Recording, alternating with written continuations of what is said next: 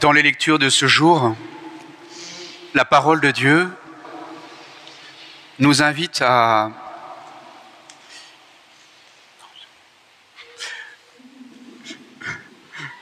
nous invite à considérer la manière dont nous portons du fruit dans notre vie.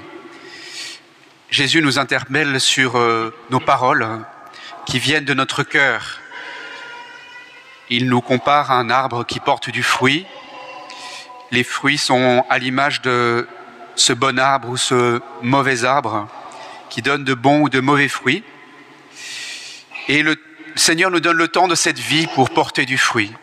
Nous savons aussi que nos, nos vies sont jalonnées d'épreuves, d'embûches, et que la croissance de nos vies rencontre beaucoup d'obstacles et nous poussons parfois au milieu des ronces ou des épines.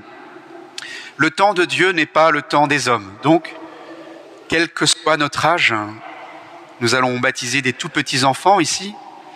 Nous pouvons nous souvenir aussi du chemin parcouru de, depuis les premiers instants de notre vie et ne pas trop nous inquiéter. Pour le Seigneur, mille ans sont comme un jour. Je pense à vous, peut-être aussi particulièrement les grands-parents, aujourd'hui, au jour de ce baptême, de voir le, fruit qu'a qu donné euh, ce, cette attention à l'égard de vos enfants et qui aujourd'hui peuvent baptiser leurs propres enfants. Et nous-mêmes, que cela nous renvoie à la fécondité de nos vies. Nous dire que le Seigneur est toujours là, il nous prend là où nous en sommes. Quelques mots simplement, justement, sur Com et Pio, qui vont être baptisés dans quelques instants. Ils reçoivent au jour de leur baptême, comme chacun de nous, des saints patrons. Saint Padre Pio de Pietrelcina, Saint Com et Saint Damien. Com et son frère Damien étaient des médecins venus d'Arabie et au IIIe siècle, ils ont rayonné par euh, l'attention qu'ils ont portée aux autres. C'était dans la manière dont ils prenaient soin de tous les malades qu'ils ont soignés. Ils ont eu un rayonnement extraordinaire. Et on note que dans les récits concernant leur vie, donc ils, ils exerçaient euh, gracieusement la médecine, ils soignaient les pauvres, ils délivraient les énergumènes, il rendait l'espoir aux pessimistes et la joie aux mélancoliques. En tout cas, le gouverneur Lysias, qu'ils avaient soigné, les condamna cependant à d'horribles tortures et ils furent décapités. Et nous pouvons nous confier à eux, donc si nous voulons avoir leur intercession pour toute forme de guérison, ou peut-être nous, guérir du pessimisme ou de la mélancolie. Quant à Padre Pio, donc non plus au IIIe siècle, mais au XXe siècle. Il est mort en 1968. Ce prêtre capucin italien, il allait exercer lui plutôt le soin des âmes, comme vous le savez.